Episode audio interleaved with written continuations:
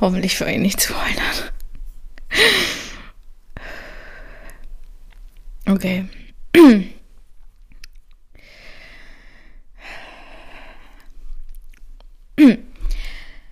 Hallo, ich bin die Kathi von Emmy Rosa. Schön, dass du heute dabei bist.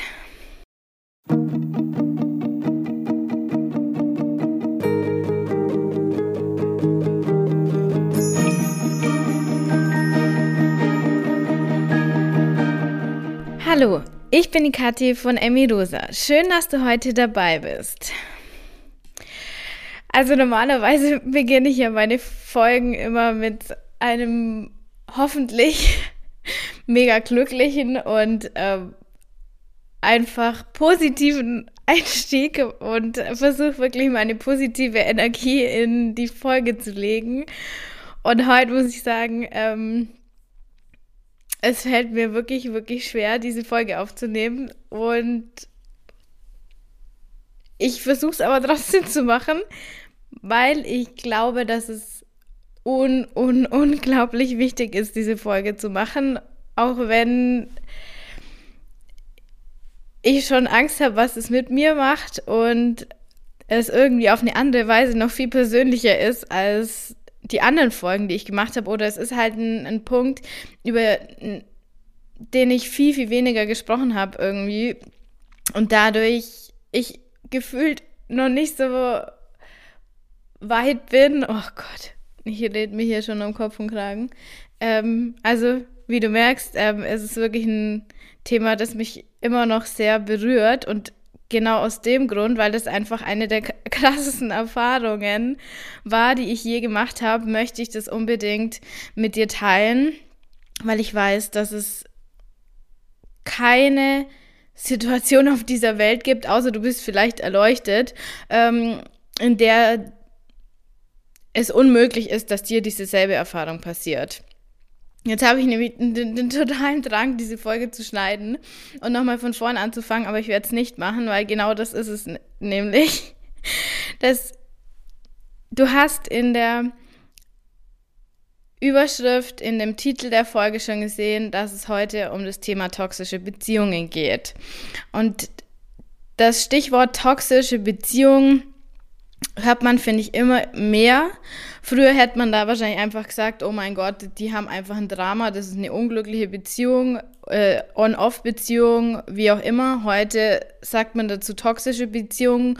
Und auch wenn viele da echt kritisch sind, ich finde es unglaublich wichtig, über dieses Thema so deutlich zu sprechen, wie das viele jetzt tun unter dem Begriff der toxischen Beziehung, weil das wirklich mit das Schlimmste ist, was einem passieren kann für einen selbst, für das Umfeld, für die Zukunft. Und deswegen mache ich heute auch die Folge. Und ich werde sie nicht schneiden. Das sage ich jetzt zu mir selber.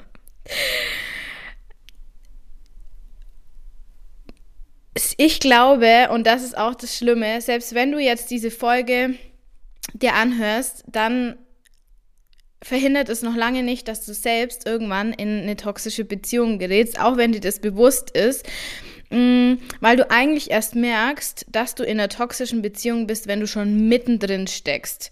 Und das ist das unglaublich gefährliche. Und das ist dieses unglaublich unausweichliche, ohne dass ich jetzt mega pessimistisch oder dramatisch sein möchte, aber das ist einfach der Verlauf und die Dynamik, die die diese Beziehung so als ähm, zugrunde liegendes Muster hat und dazu jetzt gleich mehr. In dieser Folge möchte ich dir alle Infos geben, die du brauchst, um dann, wenn du in eine solche Beziehung gerätst und dir denkst, hä, irgendwas stimmt hier nicht, vielleicht einen Tag früher dir Gedanken machst, ob du damit weitermachen möchtest oder ob du wirklich schrittweise deinen Absprung angehst, weil der ist so verdammt schwer. So viel kann ich schon mal sagen. Also, nochmal ganz von vorn. Was ist überhaupt eine toxische Beziehung? Eine toxische Beziehung ist eine Beziehung, die dir mehr schadet, als dass sie dir irgendwas Gutes geben kann. Also diese Beziehung vergiftet dich quasi schrittweise und zwar so heimlich, still und leise, dass dir das eigentlich erst bewusst wird, wie schlimm es war und wie du darunter gelitten hast, wenn du ausgestiegen bist. Und genauso war es bei mir damals eben auch.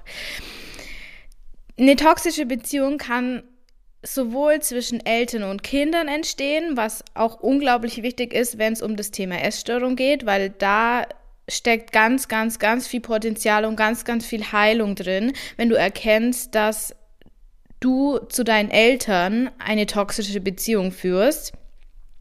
Sie kann aber auch in Freundschaften vorkommen, also Freundschaften in Anführungszeichen natürlich.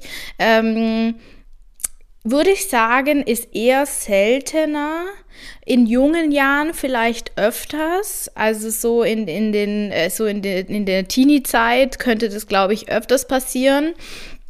In den aller, allermeisten Fällen sind es aber romantische Beziehungen jeglicher Art, also irgendwelche Art von romantischen Beziehungen. Und ich sage jetzt bewusst nicht Liebesbeziehung, weil diese Beziehung basiert definitiv nicht auf Liebe, auch wenn man währenddessen das meinen könnte.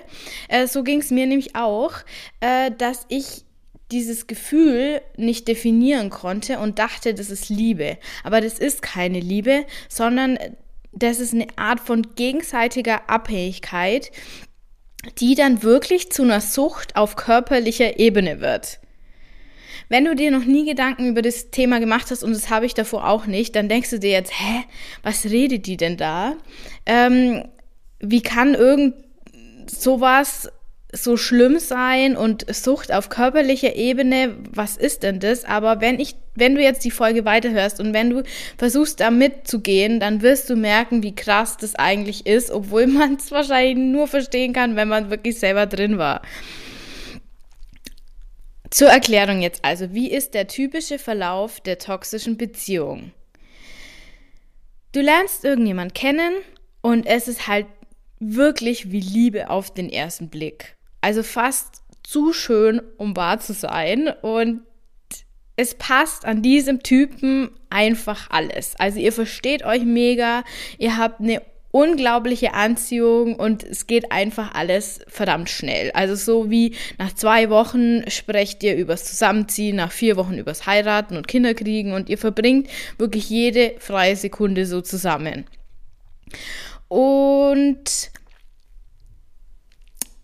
ja, du denkst halt, es ist einfach The Big Love, dieses ganze Disney-Ding, passiert dir wirklich in echt und womit hast du das verdient, dass es dir so wahnsinnig gut geht? Wieso, äh, wieso krebsen alle anderen so rum und bei dir ist es alles so unglaublich perfekt wie, keine Ahnung, die Prinzessin, die von dem äh, Prinzen auf dem Schimmel hier äh, erobert wird.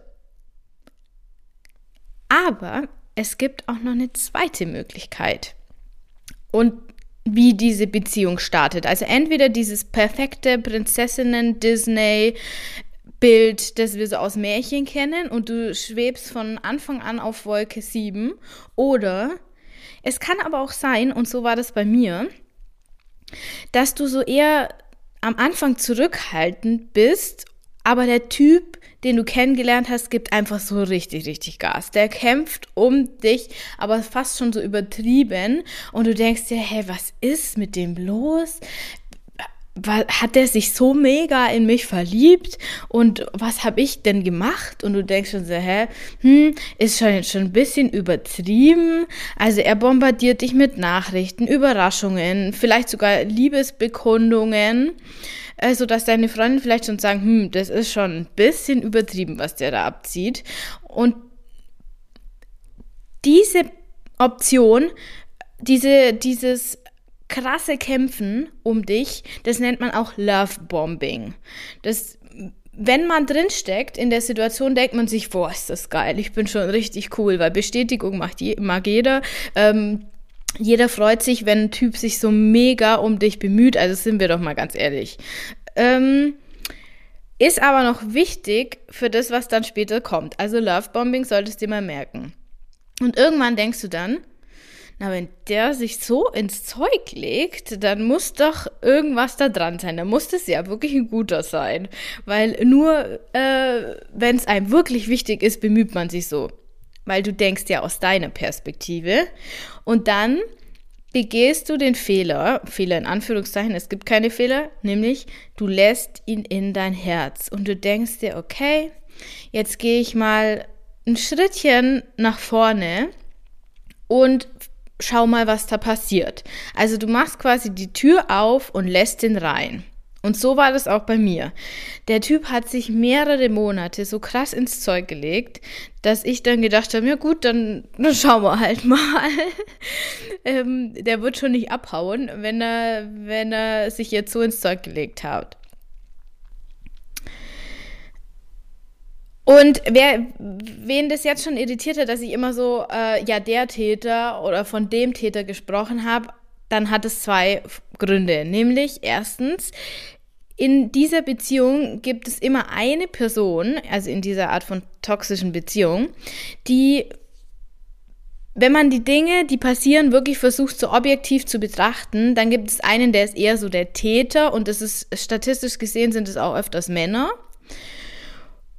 Und der andere Part ist meistens eine Frau, die quasi die ganze Scheiße abkriegt, wenn wir jetzt mal ehrlich sind. Also das ist so quasi dieses Standardbild. Es ist natürlich nur ein, eine ähm, ja, vereinfachte Darstellung. Äh, jede Beziehung ist einzigartig, aber das ist oft so. Der Mann ist eher so der Täter in Anführungszeichen und die Frau ist eher so das Opfer. Deswegen spreche ich jetzt immer von der Täter und die, von der Frau als Opfer. Ähm, wenn du jetzt die, der Täter bist und jetzt die Folge hörst, dann ist es eher unwahrscheinlich.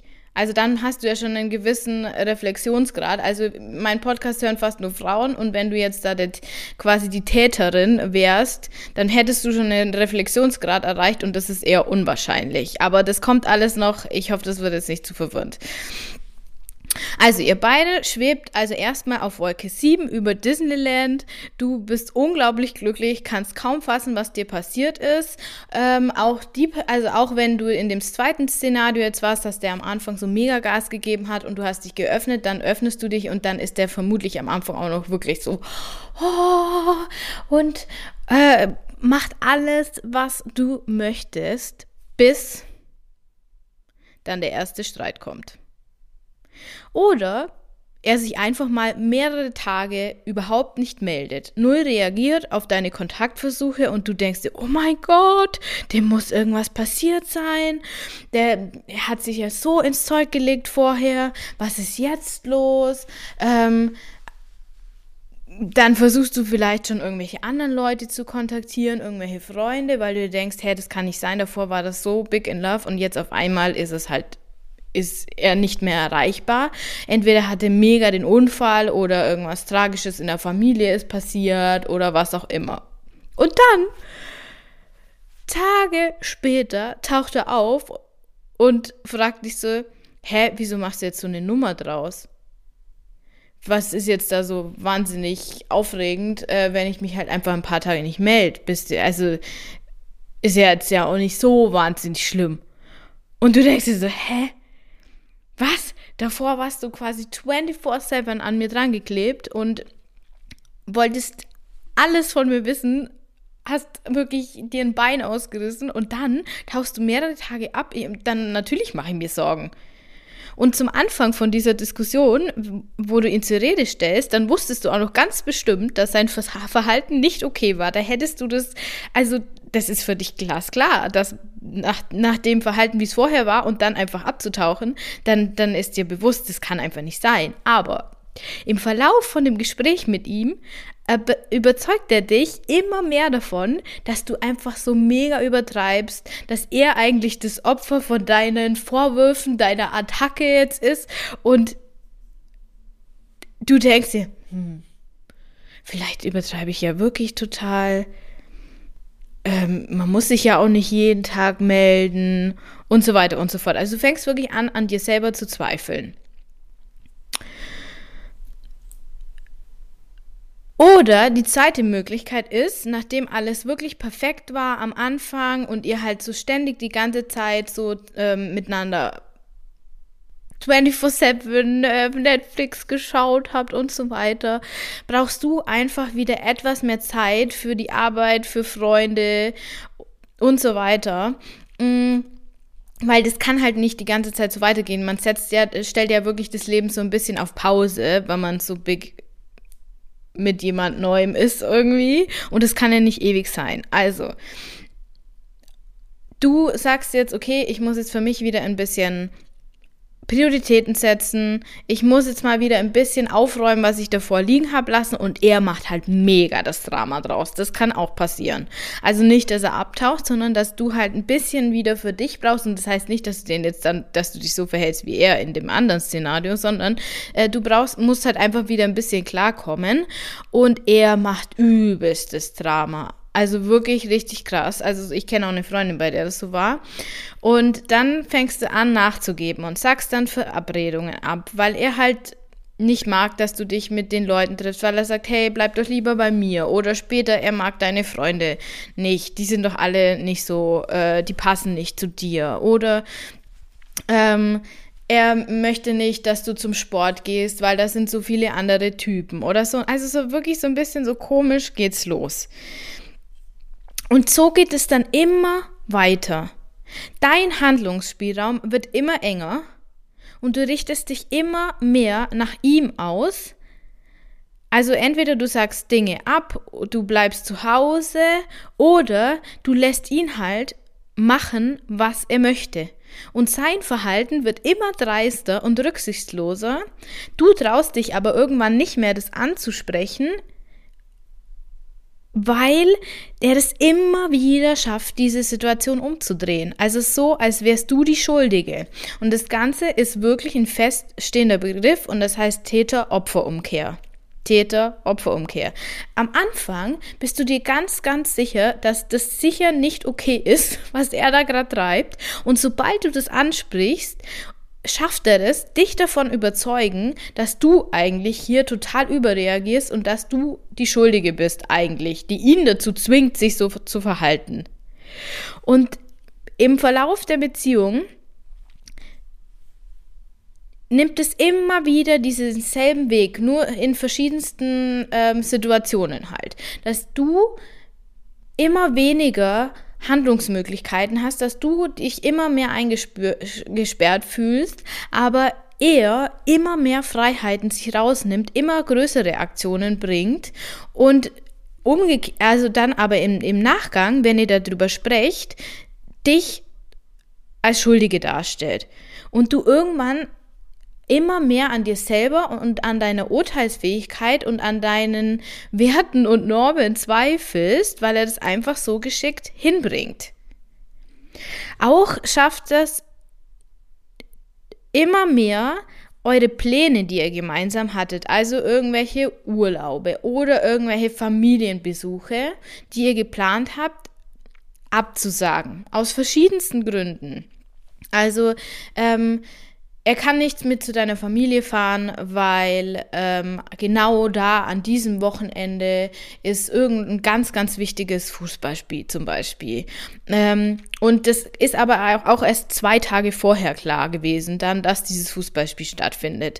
Oder äh, er kann nicht in den Urlaub mit dir fahren, weil da sind ja deine Freunde mit dabei und die, deine Freunde, die gehen wirklich gar nicht. Und das ist, also warum soll der das machen? Und da bist du ja eigentlich schuld, weil du könntest ja auch sagen, wir fahren nur zu zweit in Urlaub oder du könntest sagen, ähm, wir fahren halt mit seinen Freunden in den Urlaub. Obwohl man sagen muss, die Freunde sind dann meistens auch sehr interessant. Könnten wir jetzt aber auch sagen, hm, äh, was ist jetzt die Wahrheit? Aber ich glaube, der Eindruck von diesem ganzen System wird dir langsam klar. Lügen können auch Teil von dem Konstrukt sein. Also zum Beispiel verabredet ihr euch und er versetzt dich, deiner Meinung nach. Also für dich war ganz klar Zeit, Ort und er versetzt dich. Und danach verdreht er die Fakten so, dass du eigentlich das alles nur total falsch verstanden hast. Also du hast das völlig falsch interpretiert, dass sie da verabredet wart oder dass der Zeitpunkt so ausgemacht war und so weiter und so fort. Und das passiert immer wieder, bis du dir selbst nicht mehr traust und du dir denkst, war das jetzt wirklich so? Du fängst dann an, diese Nachrichten so durchzuschauen und dann fragst du sogar schon andere Leute, hey, du, ich, ich, ich check das nicht, kannst du bitte mal lesen? Also so, dass du wirklich dich selbst und deine Urteilsfähigkeit so in Frage stellst. Und das Ganze nennt man Gaslighting. Das hast du vielleicht schon mal gelesen. Also so dieses manipulative Verhalten, wo du anfängst, dir selber nicht mehr zu trauen. Es kann auch sein, dass er immer wieder genau in deine Wunden bohrt mit Absicht. Wenn ihr irgendwie eine Konfliktsituation habt, die, mm, ihr werdet wahrscheinlich ständig irgendwelche Konfliktsituationen haben, äh, dann bohrt er in deine Wunden. Thema Essstörung ist natürlich perfekt. Für, also perfekte Angriffsfläche. Irgendwelche negativen Aus, Aussagen über deinen Körper, dein Essen, ähm, auch äh, über Familiensituationen bei dir, gegen deine Eltern, gegen deine Freunde, also alles, wo du weißt, wo, er weiß, dass er dich kriegen kann. Da wird in Konfliktsituationen reingebohrt. Also es ist klar, jeder hat mal Streit in einer Beziehung und jeder sagt mal Dinge, die er nicht so meint. Aber du merkst, glaube ich, du hast jetzt schon ein Gespür dafür, was da der Unterschied ist. Nämlich, dass du genau mit Absicht richtig fett in die Wunde reinstößt mit irgendwas und dich danach und er, er entschuldigt sich danach und nicht und zieht es dann ein und sagt, ich habe was gesagt, was ich nicht wollte. Ähm, das passiert nämlich eher nicht. Wenn du jetzt so dieses ganze Bild dir anschaust, kannst du dir vorstellen, mit jedem Tag dieser Beziehung wird so dein Selbstwert irgendwie geringer. Dein Vertrauen in deine Menschenkenntnis wird so wenig, dass irgendwann du total unsicher durch die Welt gehst.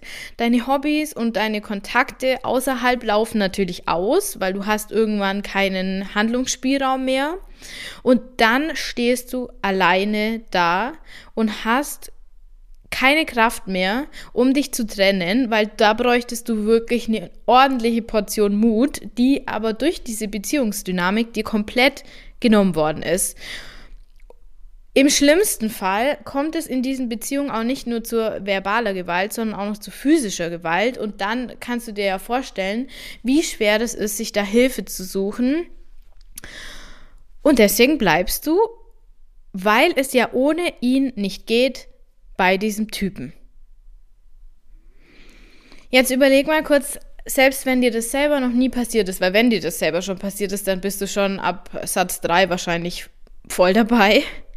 Aber selbst wenn dir das noch nicht passiert ist, über, überleg mal kurz so in deinem Freundeskreis, welche Beziehungen dir da so einfallen, wo du dieses Muster erkennst.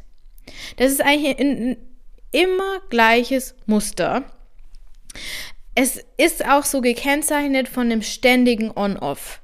Also immer wieder, es ist happy, alles ist schön und bam, es ist wieder zu Ende dann rennt eine Person wieder zurück. Es ist meistens die gleiche Person, die immer wieder zurückrennt. Und dann ist erstmal wieder alles schön und dann bam, geht's wieder los. Und diese Schleifen, diese, diese Zyklen werden immer kürzer, immer dramatischer. Es passieren immer schlimmere Dinge. Und du merkst auch irgendwann, die quasi das Opfer in Anführungszeichen, was es ja nicht gibt, werden wir gleich noch drauf kommen, äh, das Opfer fängt schon an, nicht mehr alles zu erzählen, weil es ja weiß, dass da viele Dinge passieren, die ganz, ganz uncool sind und wo man wahrscheinlich jeder Freundin sagen würde, hau ab, so schnell du kannst, aber es geht halt einfach nicht.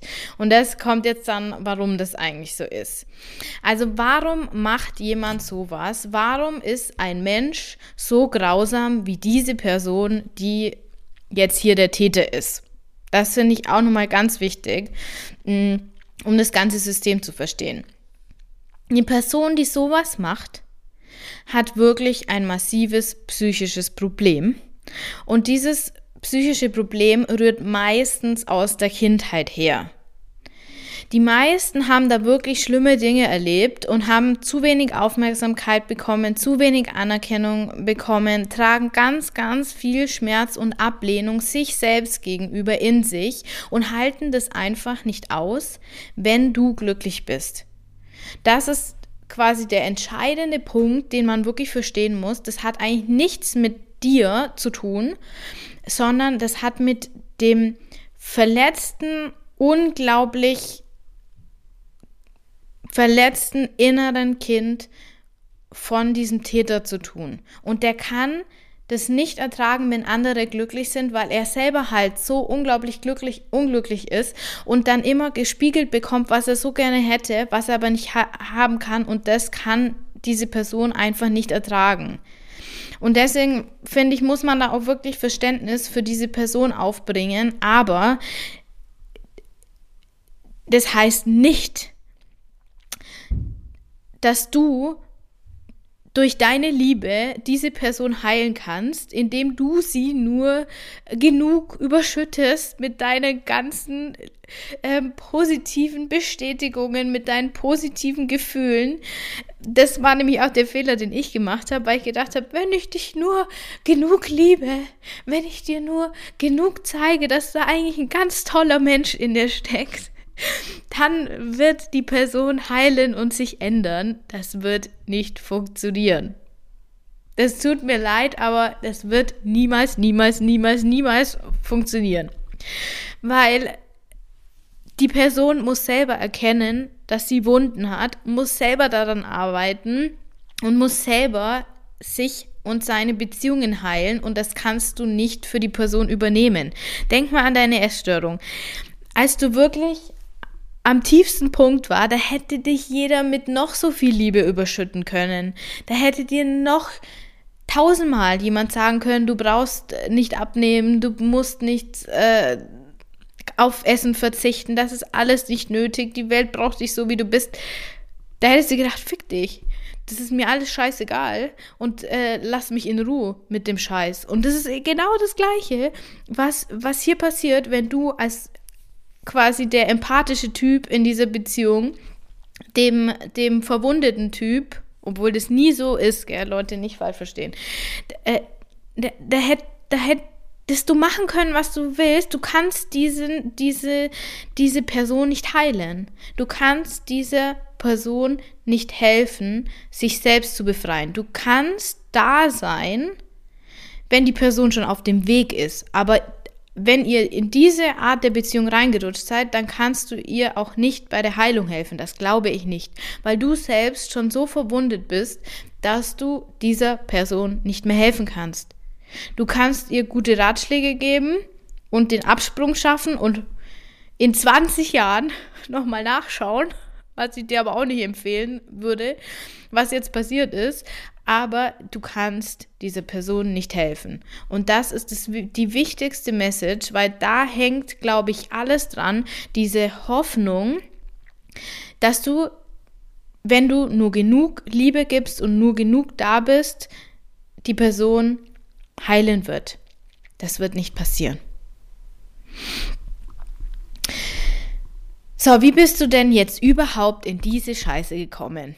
Das war auch die Frage, die ich mir immer wieder gestellt habe, weil zu dem Zeitpunkt, als das passiert ist, war ich wirklich richtig glücklich, würde ich heute sagen, und hätte, war nicht auf der Suche nach einem Typen, der mich in so eine Dynamik reinzieht. Absolut nicht. Und das ist nochmal die Message wirklich, Leute. Eben, wenn man sich da informiert, Mm, im Internet, Videos, Artikel und so, dann, dann wird ganz oft gesagt, dass du selbst ein sehr niedriges, ein sehr niedriges Selbstwertgefühl hast, dass du hungerst nach Liebe, wenn du in so eine Dynamik kommst, dass du unbedingt eine Bindung brauchst und so weiter. Und das kann ich wirklich mit gutem Gewissen sagen, nein, das stimmt nicht per se. Sicher, wenn du das unbedingt möchtest und dann kommt da dieser, dieser Ritter auf dem weißen Schimmel vorbei, bist du natürlich noch offener für sowas. Das war bei mir definitiv nicht der Fall. Ich bin der Meinung, eigentlich kann fast jeder in diese Situation kommen, außer man ist vielleicht erleuchtet. Erleuchtete Menschen würden nach dem zweiten, dritten Mal vielleicht sagen, so, Servus, das war's jetzt. Ähm, der normale Bürger, auch wenn er sich schon sehr viel mit, äh, mit Persönlichkeitsentwicklung beschäftigt, mit seinen eigenen Themen, mit seinen familiären Strukturen, mit falschen Glaubenssätzen und so weiter und so fort, kann in diese Situation kommen, weil wir alle Schwachstellen haben, weil wir alle irgendwelche Themen haben. Und das ist das Leben und das ist nicht schlimm. Und wir werden zur Erleuchtung vermutlich nicht morgen kommen. Und deswegen kann dir das passieren. Und deswegen mache ich diese Podcast-Folge, um dir wenn du in diese Situation gestolpert bist, wie auch immer, Möglichkeiten findest, da rauszukommen. Also, es treffen sich zwei Menschen. Und die beiden haben irgendeinen emotionalen Mangel und ungelöste Glaubenssätze. Und jeweils der andere triggert genau diese Themen. Das ist meiner Meinung nach das System. Beide haben Glaubenssätze und ihr passt quasi perfekt aufeinander. Ihr seid quasi wie ein Zahnrad, das so in sich greift mit den jeweiligen Themen und findet so zusammen. Dabei ist das, was ich vorhin schon hatte, eine Person eher so in der Täterrolle und die, die andere Person eher so in der Opferrolle. Jetzt, wenn ich das jetzt bei mir so reflektiere, dann war das halt bei mir so das Thema, ich muss mir Liebe verdienen. Das ist bei mir ein tiefer Glaubenssatz. Ich muss mir Liebe verdienen und ich bin nur gut, wenn ich anderen Personen helfen kann. Das waren meine Themen. Oder sind sie vermutlich immer noch. Bei dem Typen waren, war eine ganz, ganz, ganz tiefe Unsicherheit das Thema. Und dieses, ich beweise mir, dass ich eigentlich toll bin, doch toll bin, wenn ich eine coole Frau erober. Das, und wenn ich die erober, dann bin ich ein geiler Hengst. Und so haben wir uns perfekt ergänzt, weil er ist der geile Hengst, der mich erobert. Und ich bin die, die dem verwundeten Kerlchen ähm, helfen kann und dann aber immer wieder mir meine Liebe dadurch verdienen muss. Und perfektes Match, könnte man sagen. Wenn wir jetzt nochmal uns genauer das niedrige Selbstwertgefühl von dem Täter anschauen, und du jetzt vielleicht so im Kopf so ein paar Leute hast, auf die das zutreffen könnte, dann haben die meist folgende Eigenschaften. Sie haben eine tiefe Unsicherheit, die man aber am Anfang nicht merkt, sondern wird eher so durch dieses extrovertierte Macho-Ding so ein bisschen überspielt, worauf wir Frauen ja tendenziell stehen. Sie sind relativ kritikunfähig, also entschuldigen sich dann nur, um sich wieder beliebt zu machen, wenn sie wissen, dass äh, da was ziemlich scheiße gelaufen ist. Und wenn sie sich jetzt nicht entschuldigen, dann ähm, wird es brenzlig, dass du abhaust. Außerdem, das war bei uns auch ganz oft der Fall, so Fehler werden einfach übergangen. Also wir tun so, als wäre das nie passiert und ähm, machen wieder ein paar Komplimente und um einfach diese Kritik zu vermeiden, die dann kommen würde. Was auch sehr, sehr auffällig ist, ist so diese wenige Empathiefähigkeit. Also alle emotionalen Themen, alles bisschen tiefer gehende wird total übergangen, wird vermieden, Themen gewechselt. Also wo du schon merkst, okay, also Tiefgang ist bei dir nicht so. Außerdem sind die Personen kaum reflexionsfähig. Also sie haben manche so li kurze lichte Momente, könnte man sagen, wo, wo man schon merkt, hey, du weißt schon, dass du einige Themen hast, aber die Person kann sich selbst sehr, sehr schwer reflektieren. Außerdem hat sie eine sehr verzerrte Wahrnehmung, was die Realität angeht, also vergessen Dinge, die dir wichtig sind. Ähm, schieben dann eben oft die Schuld auf dich, können schlecht zugeben, wie so ein bisschen wie so kleine Kinder, die dann sagen, so der war's. So ein bisschen in die Richtung geht es. Außerdem nehmen sie keine Rücksicht auf das, wie du dich jetzt fühlst, machen, was sie wollen und du merkst richtig, der fühlt mich nicht. Der ist so richtig, hat wie so eine harte Schale, wo er die, dich nicht fühlen kann. Ich glaube, das trifft es wirklich am besten. Außerdem benutzen sie andere Menschen, um sich quasi an deren positive Energie zu laben und saugen dich aus wie ein so ein Vampir und lässt dich dann so blutend zurück. Also das ist so dieses Symbol, das, das für mich ganz wichtig war, dass meine, meine Energie, meine Lebensfreude, meine einfach mein positiver Geist diese Person so genährt hat und mir ging es von Tag zu Tag schlechter und die Person hat sich da dann quasi so genährt. Außerdem haben die Personen oft eine mangelnde Frustrationstoleranz. Also das, das sehr, sehr schnell schießen die auf 380 und wieder ähm, es entsteht ein Drama aus dem Nichts, wo du dir denkst, hä, wie, wie konnte das jetzt passieren? Also so ganz schnell getriggert. Wenn man das jetzt so, zusammenfasst, dann muss man einfach sagen, das ist eine ganz, ganz arme kleine Wurst, diese Person die das nicht absichtlich macht, was das Verhalten aber auch überhaupt nicht rechtfertigt oder entschuldigt.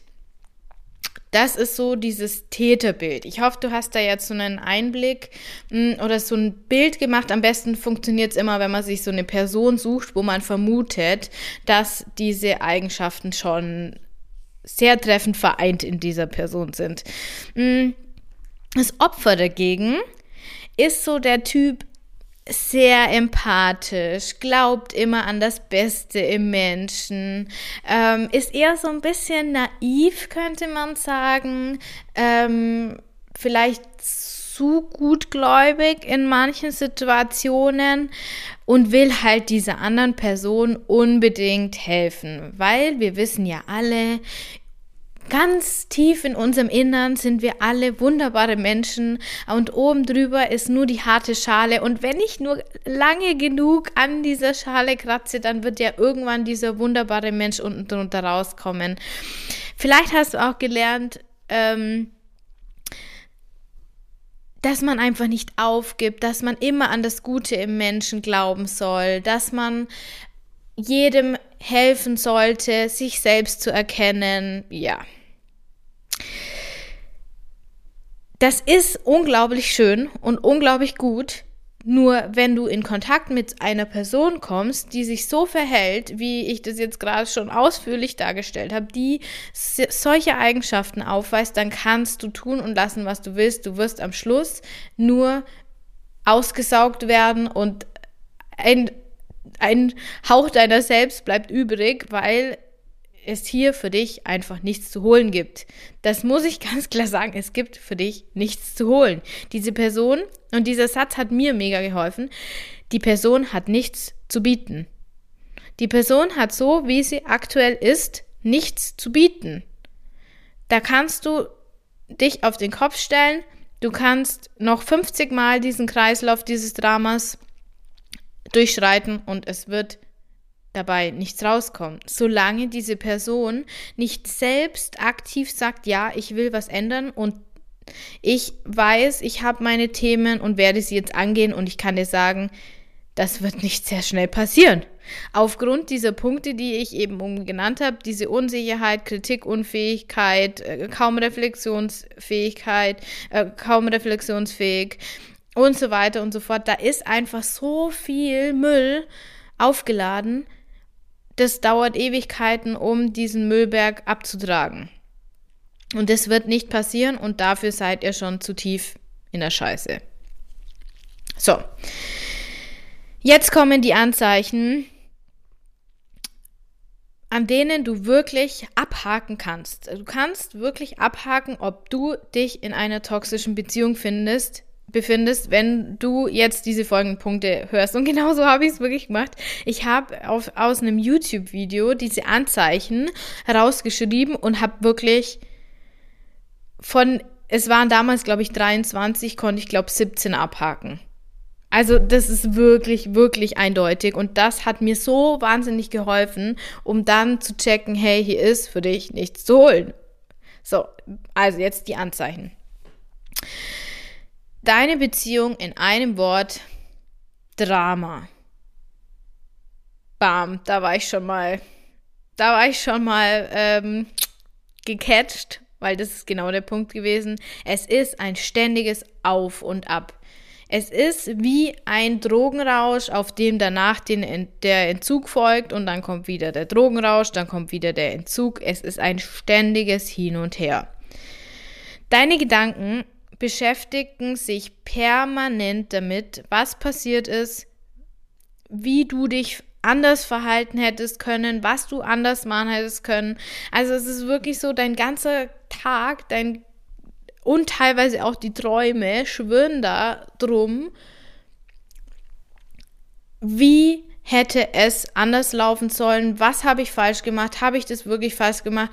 Das Krasse ist, der Kopf fängt schon an, so dieses, diese Unterhaltungen automatisch durchzugehen, wenn du nicht wahnsinnig abgelenkt bist. Sonst macht er das permanent, gehst du diese, diese Unterhaltungen, diese Chatverläufe im Kopf durch und denkst, was war falsch.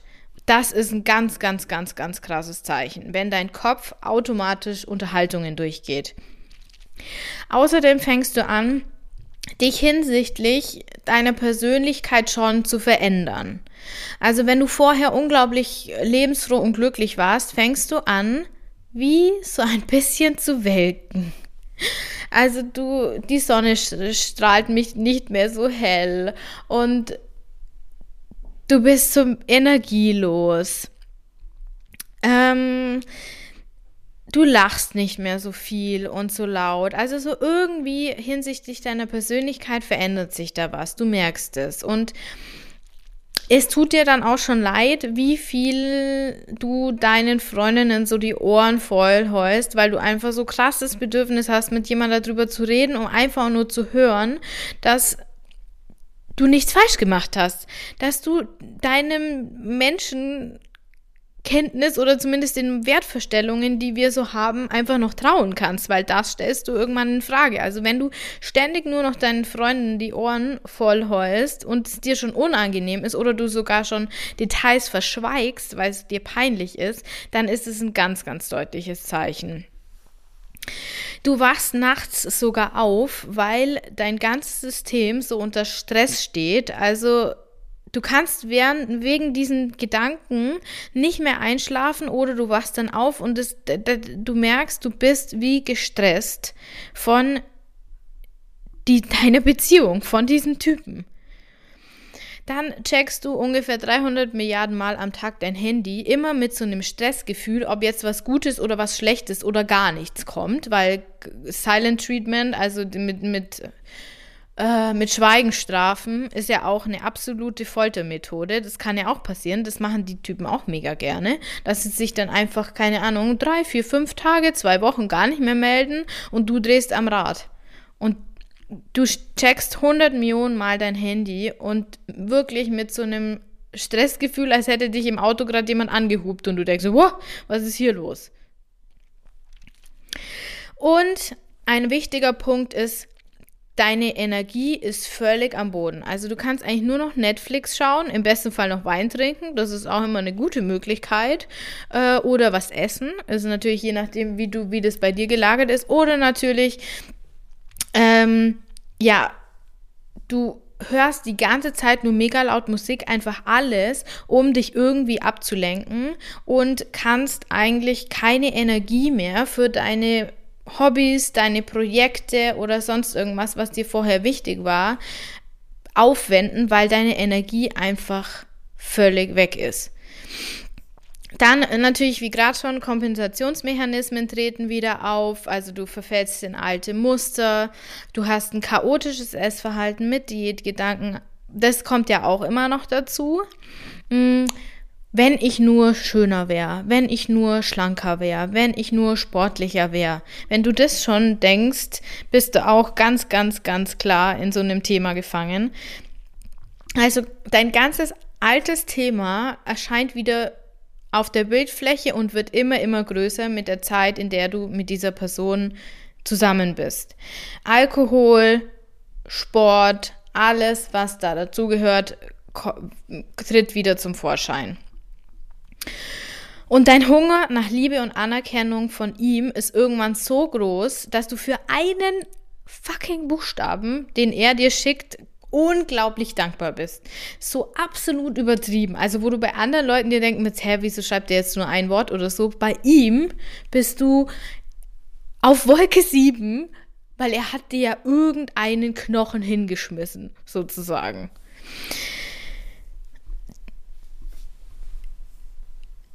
Das sind jetzt so die wichtigsten Anzeichen, würde ich sagen, woran du erkennen kannst, dass du ganz klar in einer toxischen Beziehung gefangen bist. Und nochmal zur Betonung, das können auch Eltern sein. Ich habe eine Bekannte, die hat eine absolut toxische Beziehung zu ihrer Mutter. Das ist eine absolut toxische Beziehung. Die Mutter macht sie unglaublich abhängig und ist unglaublich needy zugleich. Also scan bitte auch mal andere Beziehungen in deinem Leben durch, wo jetzt vielleicht nicht dieses Love-Bombing oder Future-Faking oder sonst irgendwas der Fall war, aber du merkst, diese Person saugt dir unglaublich viel Energie aus und jedes Mal, wenn ihr euch seht, geht es dir danach schlechter. Ähm, das, da solltest du dir wirklich unglaublich, unglaublich ehrlich mal vor Augen führen, dass das einfach nichts ist, was dir gut tut und was dir sicherlich nicht bei deinem Heilungsweg hilft.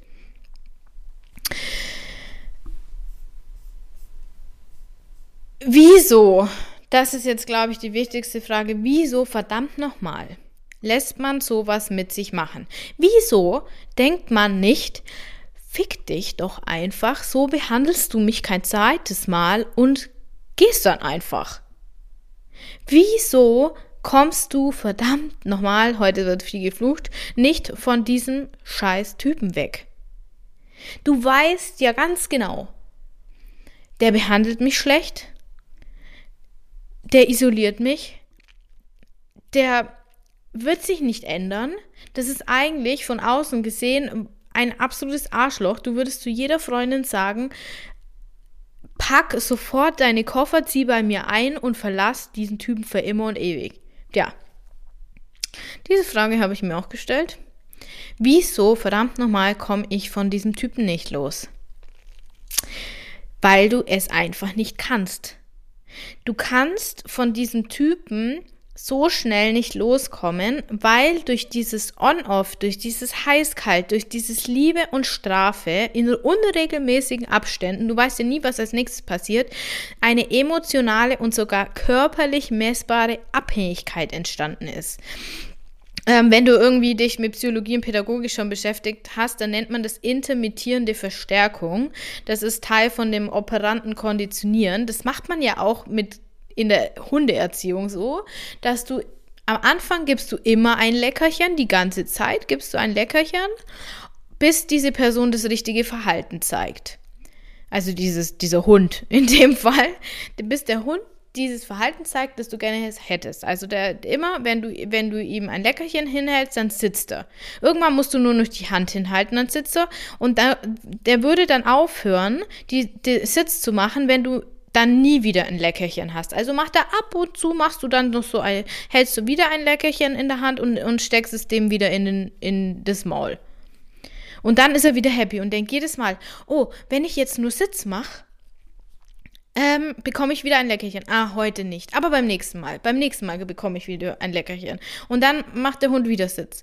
Und die Abstände zwischen diesen Leckerchen kannst du immer größer machen, weil der Hund wird ja nicht vergessen, dass du irgendwann mal ein Leckerchen hattest. Und genau das hat diese Person mit dir gemacht. Und zwar, indem die Person dir immer wieder Liebe geschenkt hat und dazwischen dich fallen hat lassen. Und das führt immer wieder, also am Anfang hast du unglaublich viel Dopamin bekommen. Du hast Liebe bekommen, und Anerkennung und Wertschätzung und das ist das Dopamin, das bei dir ausgeschüttet worden ist, im Übermaß. Natürlich, weil der sich so, weil das ja alles perfekt war, Wolke 7 über Disneyland. Und dann hat er angefangen, dieses immer wieder diese Dopaminausschüttung quasi zu unterbinden, indem man sich scheiße verhält oder sie nicht mehr meldet. Und dann, bam, sinkt dein Dopamin ab. Und zwar geht ins Minus sozusagen. Also du, du, hast einen Dopaminmangel und dir geht es richtig, richtig schlecht. Und dann kommt die Person wieder zurück, bam, geht dein Dopamin wieder hoch. Und du merkst, oh, das Leben ist so schön, wenn die Person da ist. Und dann geht die Person wieder weg. Bam, bist du wieder am Boden. Und dieses Auf und Ab hat dich abhängig gemacht. Diese Person hat es geschafft, dass du quasi auf Drogenrausch bist durch seine Aufmerksamkeit oder eben auf Turkey sozusagen, wenn er nicht mehr da ist. Was kann man da jetzt machen? Ohne Entzug geht also gar nichts. Du musst auf kalten Entzug gehen. Das ist das Einzige, was es bringt. Du musst deinen Körper entziehen von den Drogen, die er dir gibt. Äh, ist richtig scheiße, kann ich gleich mal so im Voraus sagen. Wie schaffst du da jetzt den Ausstieg? Du musst, und ich sage wirklich, du musst, weil anders geht's nicht. Ich bin kein Fan von müssen, aber äh, du kannst natürlich auch bei ihm bleiben, aber das ist sicher nicht besser. Ähm, ist, der wichtigste Punkt ist, es kann dir niemand helfen, außer du selbst. Es kann niemand dir helfen, solange du das nicht selber willst. Du musst immer wieder fallen, und zwar tiefer und tiefer, bis irgendwann nicht nur der Kopf das weiß, sondern auch dein Körper das weiß, nämlich, dass du denkst, das kommt meistens zuerst, das hilft aber noch nichts, sondern dass du fühlst, jetzt reicht's. Jetzt reicht's wirklich. Ich will so nicht mehr leben, ich will mich so nicht mehr behandeln lassen. Jetzt hau ich ab. Und da kann dir wirklich helfen, dass du dir alles Schlimme, was vorgefallen ist, aufschreibst und es wirklich eine engen, engen Vertrauensperson einfach mal alles, alles schonungslos vorträgst, was so passiert ist. Sag der Person aber bitte vorher, dass sie das Ganze nicht bewerten soll und dich nicht zu irgendwas drängen soll, sondern sich das einfach nur anhören soll. Weil ähm, die Freundinnen haben dann natürlich zu Recht äh, die Tendenz zu sagen, bist du des Wahnsinns, dass du das mit dir machen hast lassen? Und das bringt dir gar nichts, sondern du versteckst es dann eher noch mehr. Sondern versuch jemanden zu finden, der so reflektiert ist, ähm, dass er oder sie dann wirklich Abstand halten kann und sagen kann, okay, ich höre mir das einfach nur an. Stell dir vor, das ist auch ein Tipp, eine andere Person, also nicht der, der Ritter auf dem weißen Schimmel, wäre so mit dir umgesprungen, sondern irgendeine andere Person. Wie hättest du da reagiert? Das fand ich auch nochmal eine ganz äh, spannende Erkenntnis. Mach dir bewusst, dass diese Person sich niemals ändern wird. Niemals, niemals, niemals, egal was du tust. Im Gegenteil, je netter du bist, desto schlimmer wird's noch. Je, ähm, je rücksichtsloser du wirst, desto schlimmer wird er dich aber auch noch behandeln. Also du kannst eigentlich nicht gewinnen. Du kannst quasi dich nur anpassen und wirst trotzdem fertig gemacht und das macht dich irgendwann richtig fertig. Mach dir auch bewusst, du wirst diese Anfangsmonate nie zurückbekommen. Niemals. Weil der Mensch, den du da kennengelernt hast, ist für dich nicht verfügbar und wird es auch nie sein. Der bräuchte Jahre der Arbeit an sich selbst, was er vermutlich aber nicht machen wird. Was mir unglaublich geholfen hat, war mir Podcasts zu dem Thema anzuhören, YouTube-Videos zu dem Thema anzuschauen, Artikel zu lesen, um einfach zu checken, oh mein Gott, das ist ein feststehendes System, das sich immer wiederholt in dieser Welt und es liegt nicht an mir, ich mache nichts falsch, ich bin nicht unfähig, mit so einem Menschen umzugehen, weil das ist, was ich immer gedacht habe. Mach mach dir so klar, dass die Person dir einfach nichts geben kann, weil sie nichts zu bieten hat. Und das ist nicht deine Schuld. Die hat was zu bieten, aber da liegt so viel Müll drauf, den du nicht entfernen kannst. Das kann die Person nicht selber. Und jetzt kommt das Wichtigste und auch das Schwierigste.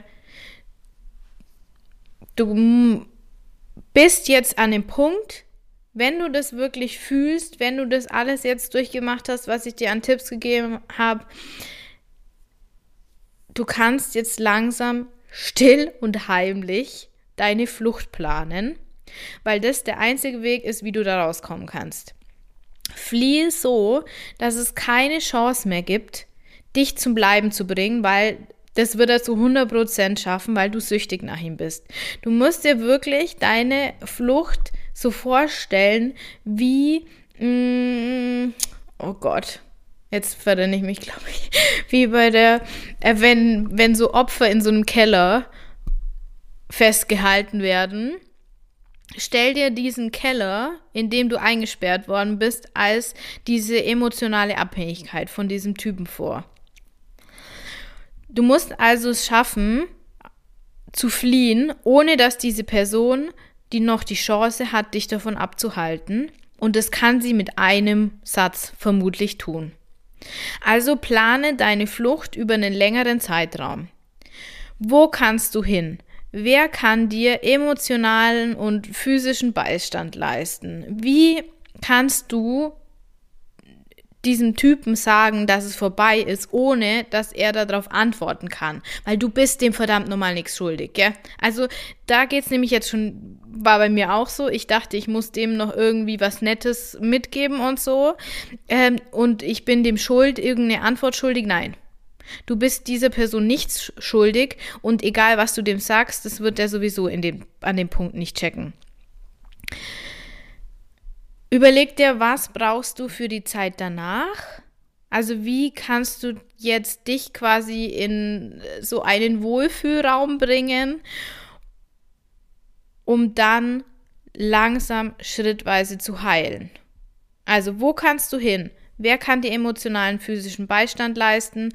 Wie kannst du ihm sagen, dass es vorbei ist? Weil sonst wird, wird er immer wieder, das wird er vielleicht sowieso machen, aber er wird er immer wieder versuchen, ähm, dich irgendwie mh, mm, zu kontaktieren, äh, zu fragen, was los ist, weil das sein Ego einfach erfordert, dass da hier ganz klare Grenzen geschaffen werden.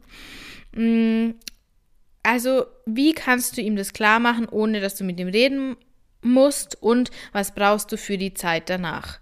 Das würde ich dir so als Tipp geben.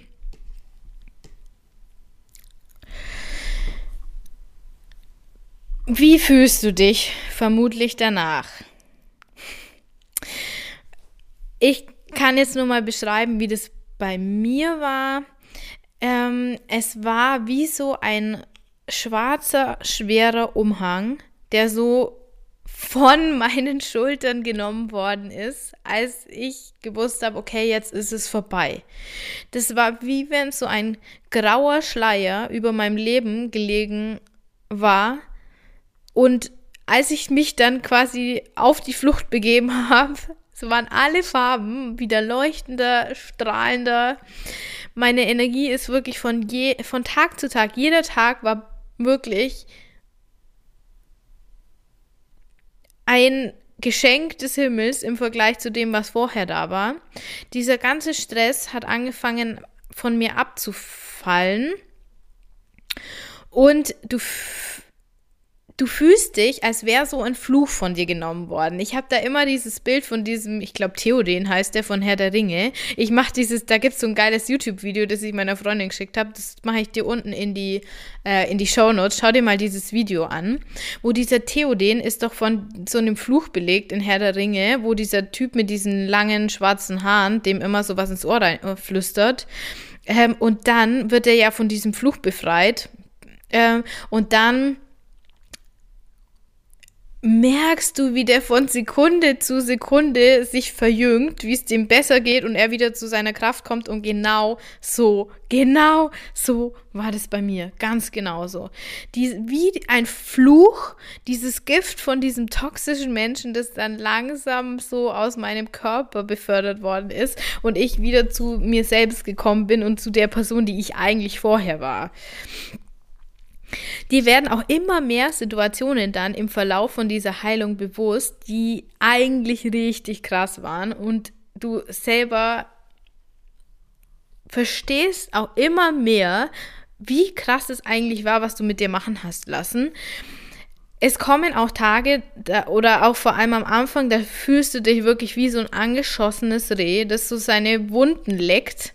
Ähm, dem es aber immer besser geht und das ist schon, also das, das, Bambi stirbt nicht, sondern Bambi leckt nur seine Wunden und wird dann wieder über die Wiese hüpfen und jeden, du weißt schon, morgen wirst du ein bisschen weiter hüpfen. Also so wirklich ganz genau so war das bei mir. An manchen Tagen, da möchtest du dich wirklich nur noch auf die Couch legen, irgendwelche Kerzen anzünden und Tee trinken, weil du das Gefühl hast, du brauchst jetzt einfach so Schutz und Heilung und ähm, dann ist es auch vollkommen in Ordnung und außerdem erkennst du so den Unterschied zwischen dem Gefühl der Liebe und dem Gefühl, das du als Liebe interpretiert hast, weil du einfach nicht gewusst hast, was es ist, was da in dir so abgeht. Das ist so ein warmes, weiches, schönes Gefühl, die Liebe. Und das andere ist wie Heißhunger. Das ist drängend, fordernd, wie so ein kalter, metallischer Strom, der so deinen Körper erfasst. Spür da mal rein. Liebe, warm, weich, schön, hell und Heißhunger. Drängend, fordernd, kalt, metallisch. Also das sind andere Dinge. Absolut unterschiedlich. Und das war für mich unglaublich wichtig, das zu, zu checken, dass da ein Unterschied ist, weil ich immer den Gedanken habe, der Liebe folgen. Und wenn da Liebe ist, dann, dann wird da schon irgendwas draus werden. Nein, das ist keine Liebe. Ganz, ganz klar nicht, weil Liebe bewirkt sowas nicht, was da abgelaufen ist. Wie kannst du jetzt davon heilen? Das ist auch eine ganz, ganz wichtige Frage. Es gibt eigentlich einen Satz, der alles zusammenfasst. Gib dir zu jedem scheiß Zeitpunkt, was du brauchst. Gib dir zu jedem Zeitpunkt, was du brauchst. Wenn du das Gefühl hast, du kannst nicht in die Arbeit gehen, dann lass dich krank schreiben, weil du bist eigentlich auf Drogenentzug. Wenn wir ganz ehrlich sind, du bist hier wirklich auf Drogenentzug und kein Drogenabhängiger muss in die Arbeit gehen. Sei liebevoll zu dir. Sei wie deine eigene beste Freundin und frag dich immer wieder, was brauche ich jetzt? Was tut mir gut? sorg einfach richtig gut für dich. Ganz, ganz wichtig ist auch, fühl deine Gefühle, nimm sie wahr. Und nur wenn du sie nämlich fühlst, dann werden sie wieder gehen. Ansonsten wird diese Schleife immer, immer wieder kommen. Wein auch, wenn dir danach ist. Ich habe so viel geweint wie jahrelang nicht, ähm, als ich in der Situation war. Schreib, wenn du möchtest. Stell dir vor, wie du die Person beschimpfst. Das habe ich auch gemacht.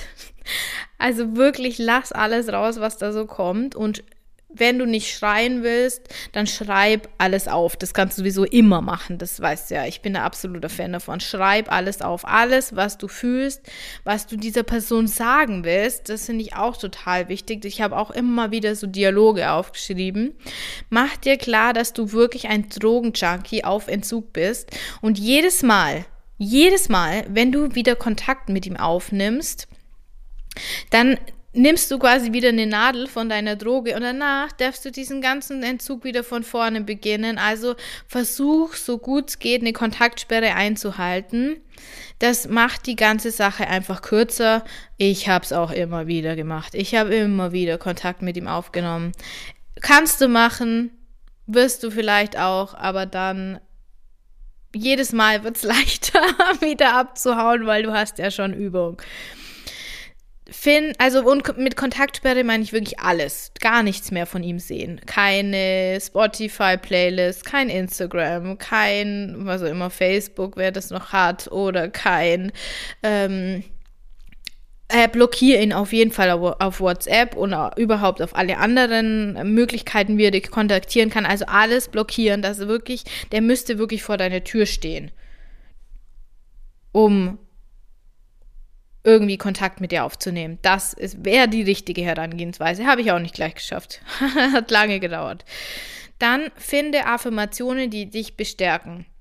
Meine Affirmation war wirklich, er hat mir nichts zu geben. Er hat mir nichts zu bieten. Da ist nichts zu holen. Das waren meine Themen und ich kann ihm nicht helfen. Ich kann ihm nicht helfen. Also schau, was für dich wichtig ist, was für dich gut sich anfühlt.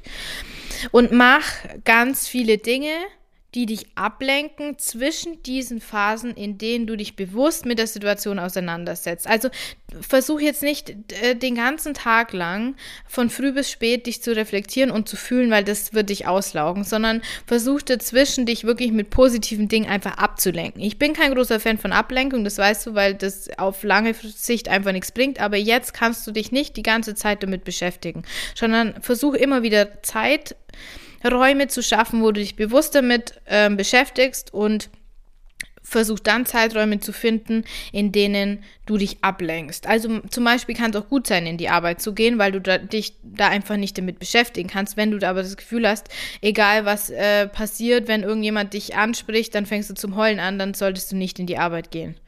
Muss man ganz klar sagen, sondern da solltest du dich schützen. In den Phasen dazwischen schau Gilmore Girls oder keine Ahnung, irgendwelche lustigen Cartoons oder irgendwelche, also schau auf keinen Fall irgendwelche Liebesfilme. Das kann ich sehr, davon kann ich sehr abraten. Nichts mit Liebesthematik in irgendeiner Weise. Ist absolut nicht zu empfehlen. Genauso irgendwelche schnulzigen Love-Songs sind nicht zu empfehlen. Das ist nicht Ablenkung, sondern das ist äh, eher Tendenz, ich werde zu ihm zurückgehen. Telefoniere mit Freunden, die nichts über die Situation wissen. Das ist auch sehr hilfreich, habe ich auch gemacht. Also die einfach irgendwie weiter weg wohnen, die da davon nichts mitbekommen haben. Einfach um ein anderes Thema in dein Leben reinzubringen.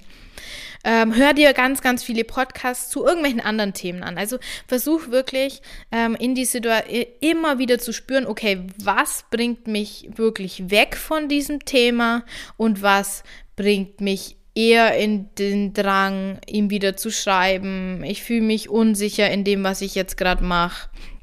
Und gehe eher in die Richtung, ich will weg von diesem Thema. Mm, such dir auf Pinterest einen Handy-Hintergrund. Das hat mir auch geholfen, der dich bestätigt in deinem Handeln. Ich äh, mache dir auf jeden Fall in die Show Notes auch den Handy-Hintergrund, den ich da hatte. Der hat mir einfach unglaublich geholfen. Mach dir eine eigene Pinnwand mit Sprüchen dazu, auch auf Pinterest, die dich bestärken und lies die dann auch immer wieder durch. Das hat mir auch mega geholfen, weil mir das einfach irgendwie so das Gefühl gegeben hat, das stärkt mir den Rücken und ich jemand anderes sagt, ja, du machst das richtig, sozusagen. Ähm, dann auch ein wichtiges Thema, nähre dich und bewege dich wenn dir danach ist. Also wirklich versuch liebevoll zu dir zu sein, ohne Druck, ohne Regeln. Wenn für dich Essen hilft, dann tu das. Wenn du aber merkst, es tut dir eher schlecht, dann mach es nicht, aber versuch immer wirklich bei dich so gut wie möglich zu fühlen und das ist in der Phase wirklich schwer, weil du in der Phase einfach das Gefühl hast, du bist irgendwie so taub, zumindest war das bei mir so. Versuch so gut wie möglich auf deine Intuition zu hören und wenn es nicht klappt, dann klappt es nicht, dann ist es auch egal und versuch wirklich jeden Tag rauszugehen und wenn es nur spazieren gehen ist, ähm, versuch ein bisschen Bewegung und Ernährung in dein Tag zu bringen, ohne Regeln, ohne Druck. Einfach aus Liebe zu dir selbst, weil sonst wird es dir noch schlechter gehen. Wenn du schon ein bisschen weiter gekommen bist, dann mach ein Abschlussritual. So ein Abschied ähm, von dieser Person ist mega heilsam und kann dir mega helfen, um da wirklich einfach eine Distanz reinzubringen. Und der wichtigste Tipp, und der wichtigste Tipp, auch wenn sich das jetzt alles so anhört, als könnte man das so in einem Wusch durchziehen, erlaube dir diesen Ausstieg 10 bis 35.000 Mal zu wiederholen. Vielleicht ist es ziemlich entmutigend, aber die meisten Personen, auch ich, schaffen das nicht auf das erste Mal. Also du musst vermutlich mehrmals wieder raus und wieder zurück und raus und wieder zurückgehen, bis du es dann irgendwann schaffst. Ich wünsche es dir von Herzen, dass du das aufs erste Mal schaffst. Es ist halt leider wahrscheinlich nicht der Fall. Also mach's immer wieder und so oft, wie du es brauchst, um dann den Absprung zu schaffen, weil irgendwann wirst du es schaffen. Irgendwann wird der Punkt kommen, wo du sagst, hey, jetzt ist der Zeitpunkt da, wo ich es schaffe. Und du weißt es nicht im Voraus. Das ist auch der Punkt. Du weißt es nicht im Voraus. Denk jedes Mal, dieses Mal wird's. Aber gib dir auch die Erlaubnis, wenn ich es dieses Mal nicht schaffe, dann schaffe ich es beim nächsten Mal. Weil nichts ist schlimmer, als für ewig bei diesem Typen zu bleiben und es nicht zumindest mal die Flucht zu planen. Das wäre wirklich meine Abschlussmessage. Mach so oft, wie du es brauchst, bis du irgendwann mal weg bist. Wenn deine Beziehung wirklich eine absolute Katastrophe ist und du wirklich dich körperlich und seelisch bedroht fühlst, dann habe ich nochmal alle Notfallkontakte in den Show Notes. Alle Kontakte, an die du dich wenden kannst, wenn du wirklich akut in einer Gefahr bist oder du wirklich das Gefühl hast, ich komme da nicht mehr raus aus eigener Kraft und brauche irgendwie professionelle Unterstützung, dann schau unbedingt in die Show Notes, da habe ich dir alles verlinkt. Ähm, außerdem ist da auch natürlich dieses Video vom Theoden und dieser Bildschirmhintergrund. Also ich möchte dich so gut es geht unterstützen und kann dir nur sagen, ich fühle dich, ich weiß, wie unglaublich schlimm das ist. Jemand, der das noch nie erlebt hat, der weiß nicht, wie schlimm diese Situation wirklich ist, weil man denkt ja einfach nur mit dem Kopf und nicht mit dem Körper. Und der Körper leidet richtig in solchen Situationen. Und auch wenn du diese Situation noch nicht überlegt, äh, erlebt hast, vielleicht hast du eine Freundin in deinem Freundeskreis oder auch einen Freund, die da die du schon ein bisschen verurteilt hast, und das habe ich auch, muss ich leider zugeben, wo ich mir gedacht habe, hey, wie kann eine starke Frau sich sowas geben und habe das wirklich verurteilt, bis ich selber in die Situation gekommen bin. Also vielleicht kannst du einer Freundin aus deinem Freundeskreis da unterstützend zur Seite stehen, ohne sie zu verurteilen, weil das wirklich ein System ist, das man nicht mit dem Kopf nachvollziehen kann. Das war eine der ehrlichsten und für mich schwierigsten Podcast-Folgen, die ich jemals aufgenommen habe, weil das ein absolut Wunderpunkt immer noch bei mir ist, ein absolut schwieriges Thema, an dem ich immer noch zu knappern habe. Und wenn du einfach mal eine Freundin zum Reden brauchst, die vielleicht nicht ganz ähm, in die Situation verstrickt ist, dann schreib mir doch einfach über Instagram eine Nachricht. Ich werde zu 100.000 Prozent antworten und versuchen, dir so gut es geht da Unterstützung zu bieten.